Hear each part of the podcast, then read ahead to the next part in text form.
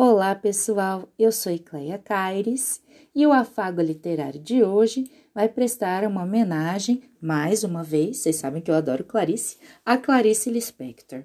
Nós vamos hoje partilhar um momento de reflexão por meio do conto Uma Esperança. Esse conto, gente, faz parte de um livro chamado Laços de Família, que foi lançado em 1960 e com o qual Clarice ganhou em 61 o Prêmio Jabuti de Literatura, certo? Assim como nós sabemos que o conto, ele é um irmão da poesia, né? E de forma curta vai nos levando aí para o labirinto da linguagem, vai nos fazendo pensar sobre determinadas coisas. Hoje nós vamos pensar com Clarice sobre o que é a esperança e também sobre o aspecto polissêmico desta palavra. Tudo bem?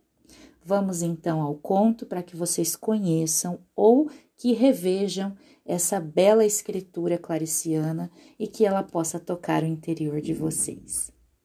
Uma esperança. Aqui em casa passou uma esperança.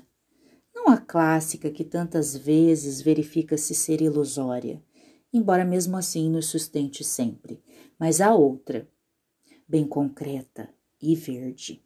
O inseto. Houve um grito abafado de um dos meus filhos. Uma esperança! E na parede, bem em cima da sua cadeira.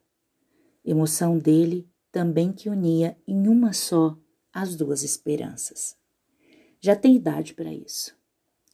Ante surpresa minha, esperança é coisa secreta e costuma pousar diretamente em mim, sem ninguém saber. E não acima de minha cabeça numa parede. Pequeno rebuliço, mas era indubitável lá estava ela. E mais magra e verde não podia ser. Ela quase não tem corpo, queixei-me. Ela só tem alma, explicou meu filho. E como os filhos são uma surpresa para nós, descobri com surpresa que ele falava das duas esperanças. Ela caminhava devagar sobre os fiapos das longas pernas, por entre os quadros da parede. Três vezes tentou renitente uma saída entre dois quadros. Três vezes teve de retroceder o caminho. Custava aprender. Ela é burrinha, comentou o menino. Sei disso, respondi um pouco trágica. Está agora procurando outro caminho. Olhe, coitada, como ela hesita. Sei, é assim mesmo. Parece que a esperança não tem olhos, mamãe. É guiada pelas antenas. Sei. Continuei mais infeliz ainda. Ali ficamos. Não sei quanto tempo olhando, vigiando-a, como se vigiava na Grécia ou em Roma o começo do fogo do lar para que não apagasse. Ela se esqueceu de que pode voar, mamãe, e pensa que só pode andar devagar assim. Andava mesmo devagar. Estaria por acaso ferida? Ah, não. Se não de um modo ou de outro, escorreria sangue. Tem sido sempre assim comigo. Foi então que, farejando o mundo que é comível, saiu de trás de um quadro uma aranha. Não uma aranha, mas me parecia a aranha.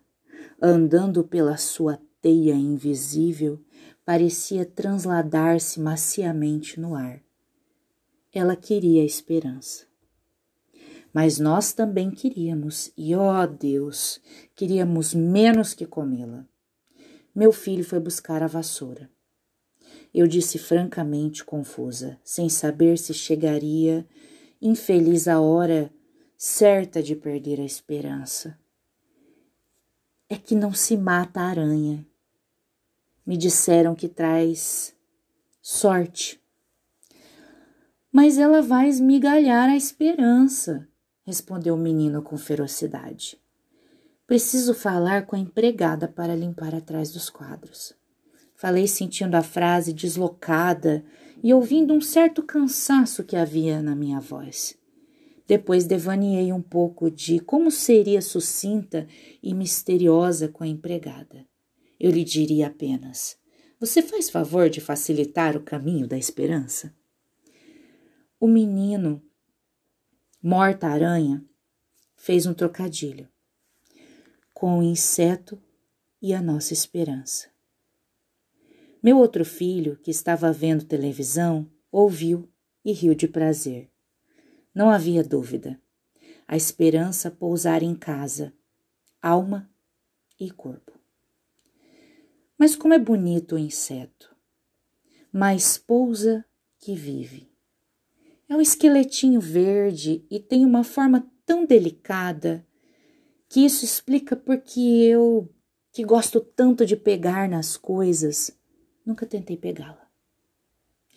Uma vez, aliás, Agora é que me lembro, uma esperança bem menor que esta pousara no meu braço.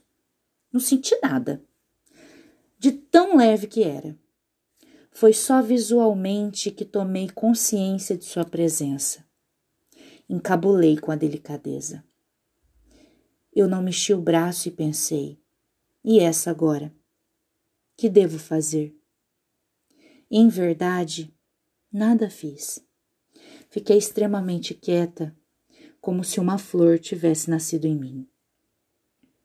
Depois não me lembro mais o que aconteceu.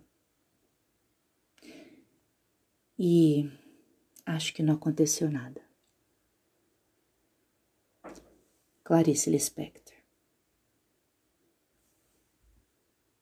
Qual é a sua esperança? Fica a minha pergunta para você. Qual é esse inseto verde que pousa nos quadros da sua vida e que por vezes pode até estar aí em perigo na rota de alguma aranha? Que você precisa preservar a vida. Fica para você refletir. Um beijinho e até o nosso próximo encontro.